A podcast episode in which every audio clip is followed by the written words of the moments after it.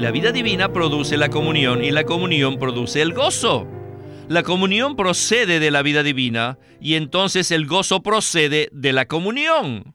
Cuando permanecemos en la salvación de Dios y nos reunimos con los demás creyentes, todos estaremos gozosos. Bienvenidos al estudio Vida de la Biblia con Witness Lee. Esperamos que este estudio vida los introduzca en un disfrute más profundo de las escrituras y de nuestro querido y precioso Señor Jesús. Visítenos en nuestra página de internet radiolsm.com y allí podrán escuchar gratuitamente todos los programas radiales del estudio vida. En este mensaje del estudio vida del libro de Primera de Juan, continuamos en los primeros versículos del capítulo 1 para ver una progresión maravillosa entre la vida divina, la comunión, el gozo y la luz. El énfasis particular del apóstol Juan en todos sus escritos consiste en que el hombre reciba a Dios como vida. En Juan 10:10, 10, el Señor Jesús nos dijo lo siguiente, yo he venido para que tengan vida y para que la tengan en abundancia. Además, en 1 de Juan 5:12 dice, el que tiene al Hijo tiene la vida, el que no tiene al Hijo de Dios no tiene la vida. Y también debemos darnos cuenta que la vida eterna, la vida divina, la vida increada, tiene un resultado o un fluir, al cual Juan se refiere como la comunión de la vida divina. Y por medio de la comunión de la vida divina es que nosotros podemos conocer y experimentar al Señor como vida. Pues bien, este será el enfoque del mensaje de esta ocasión que tiene por título La comunión de la vida divina. Y hoy nos acompaña Antonio Hernández, a quien hemos invitado para ayudarnos con los comentarios. Antonio, gracias por participar en este programa. Gracias por la invitación, Víctor. Es un privilegio estar de regreso al programa para el estudio Vida de Primera de Juan. Sin duda, este asunto de la comunión de la vida divina es un tema preponderante, el cual nos tomará toda una eternidad para aprender a experimentar y disfrutar. Antonio, debido a lo limitado que es el tiempo del programa, lo mejor que podemos esperar basados en la misericordia del Señor, es que podamos despertar el apetito por este tema en aquellos que escuchan el programa. La revelación acerca de la vida divina en los libros de Juan es bastante profunda y significativa, ¿verdad? Así es, Víctor.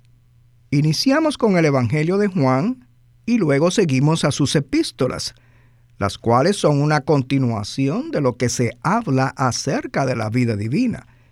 Y al llegar al libro de Apocalipsis, vemos un pleno desarrollo de la vida divina y la experiencia y el disfrute de esta vida hasta la eternidad venidera, con la nueva Jerusalén en el cielo nuevo y la tierra nueva.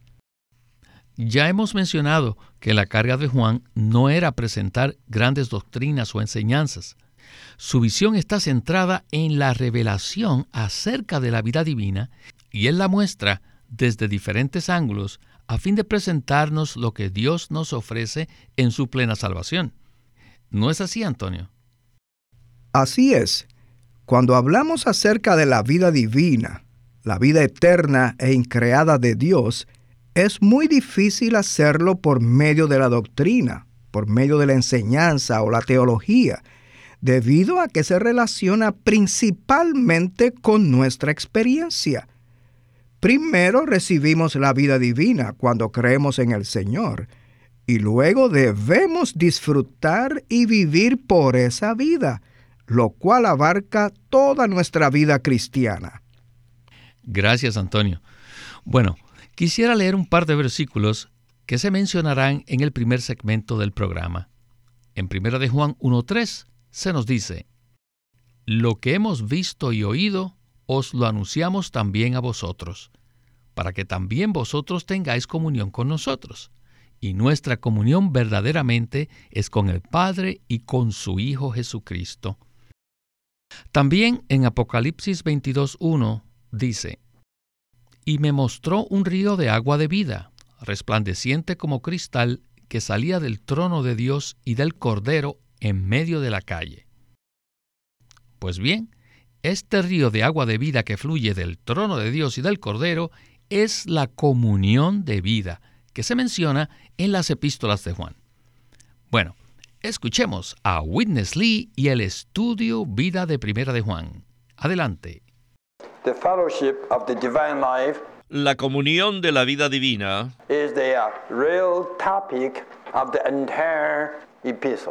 es el tema de toda la epístola. En el Evangelio de Juan, Cristo es revelado como la vida divina, para que nosotros le recibamos. Cuando creemos en el Señor, Él entra en nosotros y le recibimos como vida en nuestro interior. Luego este libro, la epístola, continúa mostrándonos que de esta vida divina procede una comunión, la cual es el verdadero disfrute de la vida divina. En otras palabras, si vamos a experimentar la vida divina, necesitamos poner toda nuestra atención a la comunión de esta vida divina. Esta comunión es el resultado y es el producto de la vida divina. La vida divina es orgánica, es viviente, es rica, es algo que se mueve y opera en nosotros. Así es que tiene un producto o un resultado, y la comunión es el producto o el resultado de esta vida divina. Y esta comunión se muestra claramente en Apocalipsis 22. Según este versículo vemos que hay un río que fluye del trono de Dios y del Cordero en la Nueva Jerusalén. Este trono es el trono del Dios redentor. En Génesis 1.1 se menciona solamente a Dios, mientras que al final de la Biblia tenemos a Dios y el Cordero el Dios redentor, quien es la fuente, y de él fluye un río. Este es un cuadro que nos presenta al Dios redentor como la fuente de este fluir de vida. Toda la nueva Jerusalén es abastecida por el fluir de esta agua viva, y este fluir es exactamente la comunión. Tenemos que ver esto.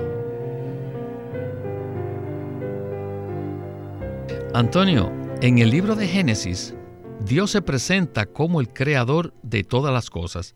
Sin embargo, al llegar a Apocalipsis 22, Él es la fuente de la comunión de la vida divina.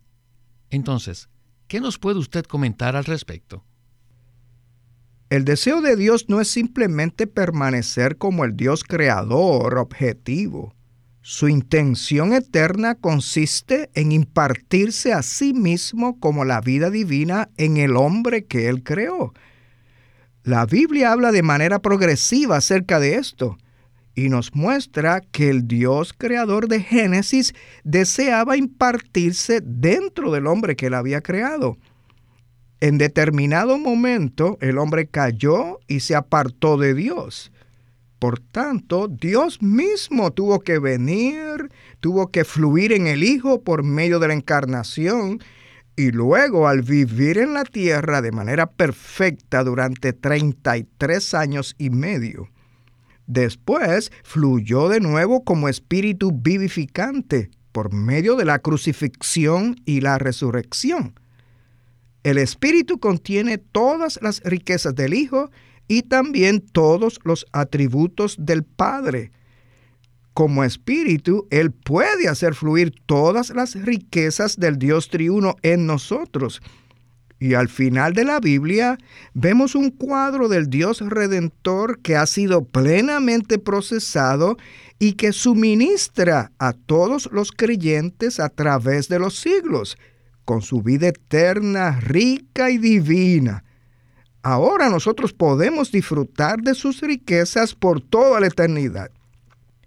El cuadro en Apocalipsis 22 del río que fluye del trono de Dios y del Cordero es en verdad maravilloso y nos muestra que Dios no solo es el Dios creador, sino también el Dios redentor. El propósito de su redención consiste en restaurar su habilidad para impartir sus riquezas en el hombre, lo cual era su intención original antes de la caída del hombre. Si no existiera Apocalipsis 22, no tendríamos el cuadro completo de lo que Dios está haciendo al impartirse dentro del hombre que Él ha creado y redimido. Antonio, y el apóstol Juan no es el único que habla de este asunto acerca de la comunión. Pablo también lo hace en 2 Corintios 13:14, donde dice lo siguiente, La gracia del Señor Jesucristo, el amor de Dios y la comunión del Espíritu Santo sean con todos vosotros. Así que en el próximo segmento del mensaje se presentará otro aspecto de la comunión y para ello quisiera leer la primera parte del versículo en Hechos 2.42, que dice así, y perseveraban en la enseñanza y en la comunión de los apóstoles. Escuchemos a Witness Lee. Adelante. Esta comunión o este fluir es el Espíritu. Se le llama la comunión del Espíritu.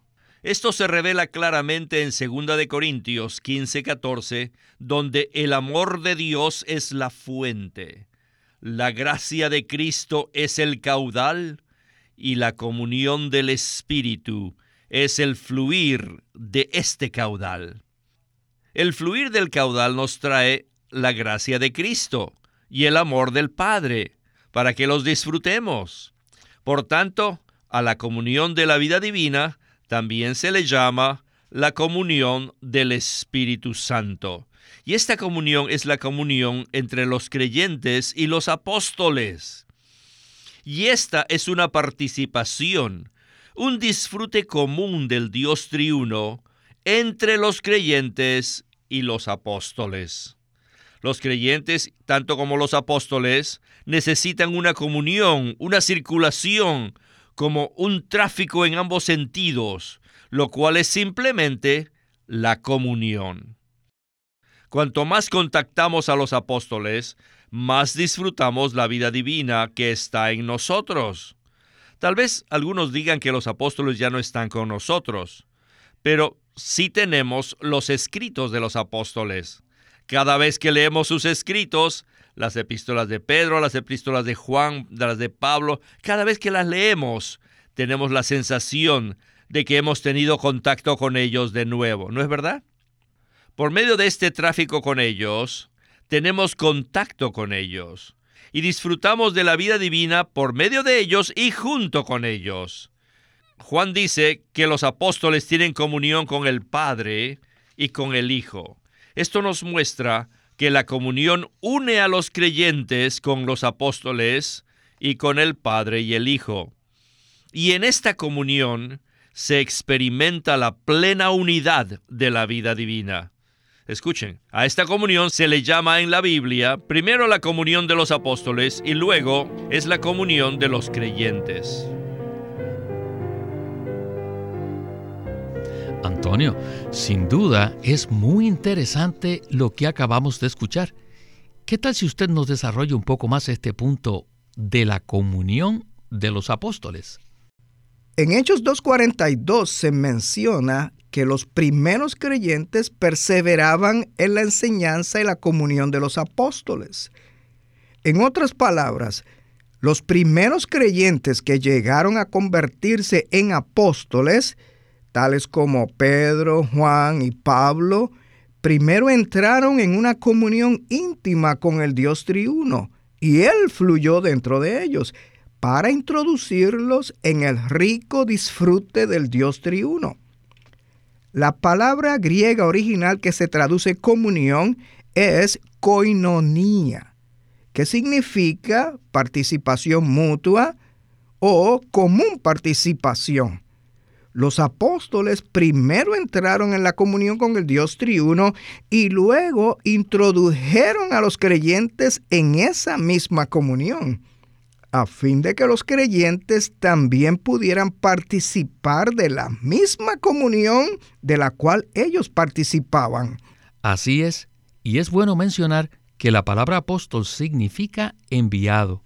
En el primer siglo, algunos discípulos fueron enviados por el Dios triuno para introducir a los creyentes en la comunión de la vida divina. De esa manera, los creyentes fueron incorporados en esa comunión. Inclusive, mientras elaboramos estos mensajes, uno puede sentir que hemos llegado a conocer a Juan, porque nos hemos involucrado en una comunión con Él. Por supuesto, no estamos hablando de una comunión mística, sino que sus escritos nos transmiten la comunión de la vida divina. ¿No es así, Antonio? Eso es correcto, Víctor. Es posible que muchos se pregunten cómo es posible que participemos de la comunión de los apóstoles si ellos ya desaparecieron de la faz de la tierra hace siglos. La manera como podemos hacerlo es mediante sus escritos. Sus escritos son la clave para que nosotros podamos permanecer en su enseñanza y también en su comunión. De esa manera, nosotros también podemos disfrutar del rico fluir de la comunión del Padre y del Hijo. Dicha comunión nos provee un suministro abundante y finalmente es la comunión que edifica el cuerpo de Cristo. Gracias, Antonio. Bien, en la última sección del mensaje profundizaremos un poco más en este tema de la comunión. Por tanto, leamos algunos versículos para establecer el trasfondo apropiado. En 1 de Juan 1, 4 y 5 dice lo siguiente: Estas cosas os escribimos para que nuestro gozo sea cumplido. Y este es el mensaje que hemos oído de Él y os anunciamos. Dios es luz y en Él no hay ningunas tinieblas. Luego, en 1 Juan 4:16, hay una afirmación clásica que dice así. Y nosotros hemos conocido y creído el amor que Dios tiene para con nosotros.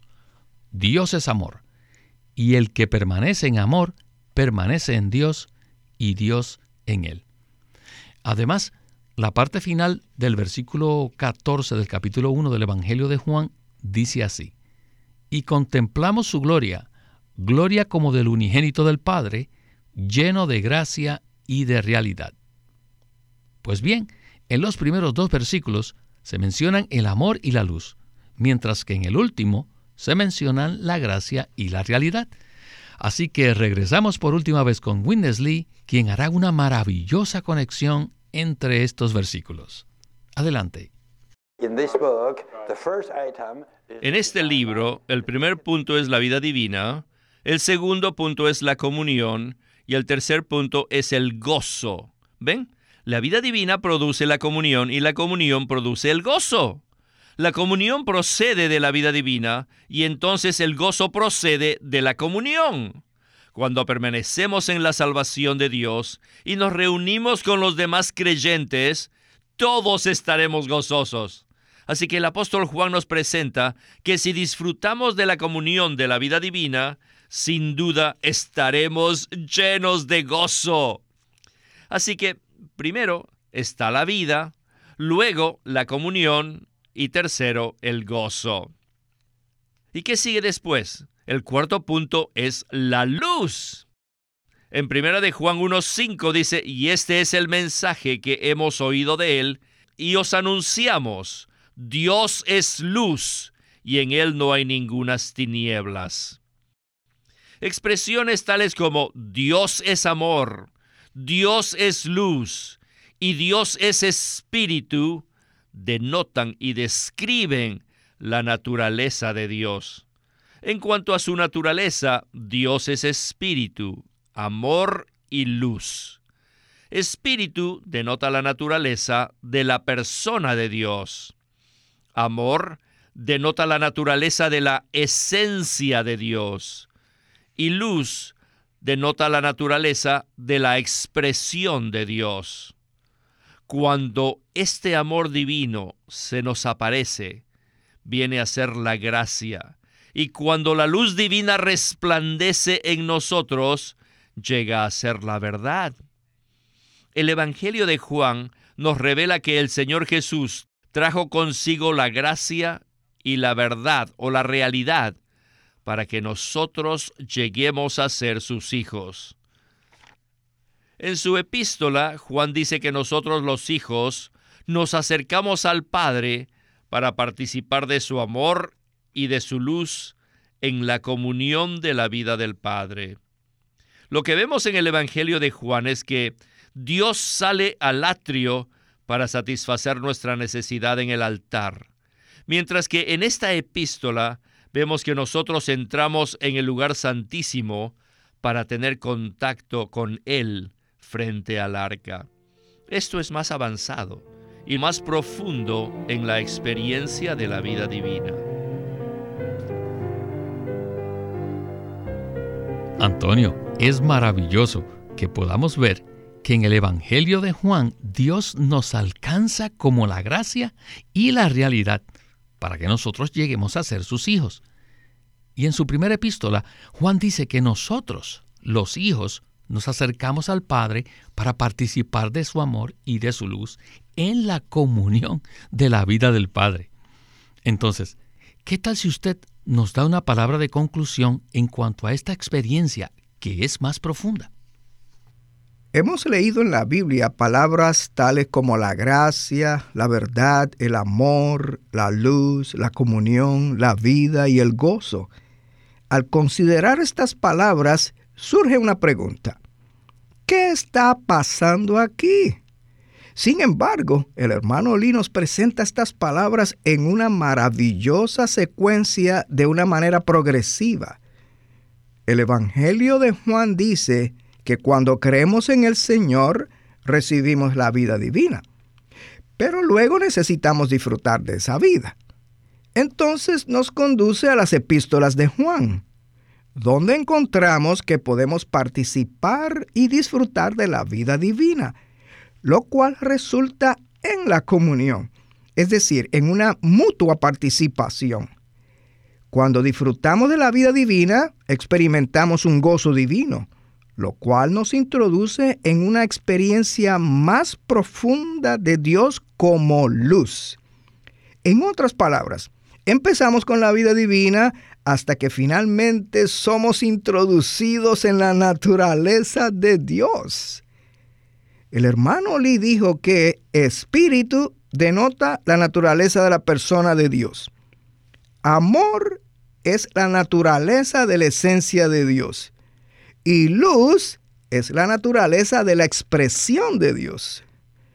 Una vez el hermano Lee usó una ilustración que nunca puedo olvidar. Él dijo que el amor y la luz, y la gracia y la realidad, son como los dos extremos de un lápiz. La parte del borrador, esa corresponde al amor y la luz. Y la parte de la punta corresponde a la gracia y la realidad nosotros empezamos a disfrutar al Señor como gracia y realidad. Cuanto más lo disfrutamos, más somos introducidos en la fuente de la gracia y la realidad, la cual es el amor y la luz. Y al experimentar el amor y la luz, somos introducidos entonces en el lugar santísimo, es decir, en la propia naturaleza de Dios. Sin duda, esto es algo más avanzado y más profundo en nuestra experiencia de la vida divina. Antonio, no puedo más que decir, gloria al Señor por todas las inescrutables riquezas que podemos encontrar en su palabra. Sin duda alguna, este mensaje estuvo repleto de muchas riquezas. Quisiera que siguiéramos hablando de este tema tan maravilloso, pero desdichadamente el tiempo se nos agotó. Como siempre, Antonio, le agradecemos sus comentarios y esperamos que regrese pronto al programa. Gracias por invitarme. Siempre es un gozo participar en el programa. Este es Víctor Molina haciendo la voz de Chris Wilde, Antonio Hernández la de Bill Lawson y Walter Ortiz la de Winnesley.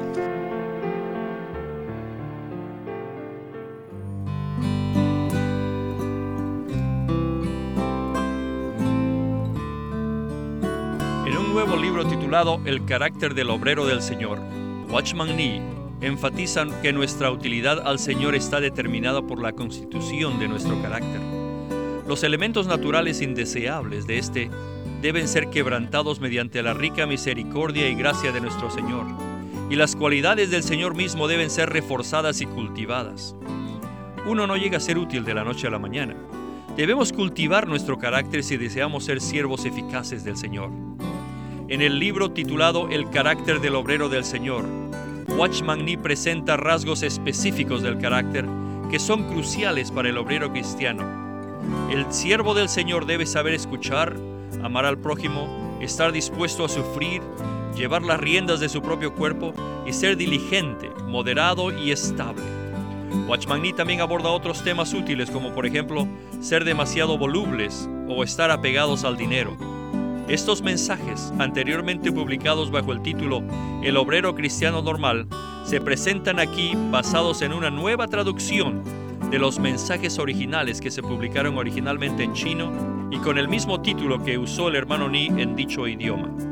El carácter del obrero del Señor, por Watchman Nee. Queremos animarlos a que visiten nuestra página de internet libroslsm.com. Allí encontrarán los libros impresos del Ministerio de Watchman Nee y Witness Lee, la Santa Biblia versión recobro con sus notas explicativas y también encontrarán folletos, himnos, varias publicaciones periódicas y libros en formato electrónico. Por favor, visiten nuestra página de internet libroslsm.com. Una vez más, libroslsm.com. Llámenos a nuestro teléfono gratuito 1-800-810-1149. 1-800-810-1149. Además, si desean, pueden comunicarse con nosotros enviándonos un correo electrónico a estudiovida.lsm.org. Una vez más, estudiovida.lsm.org.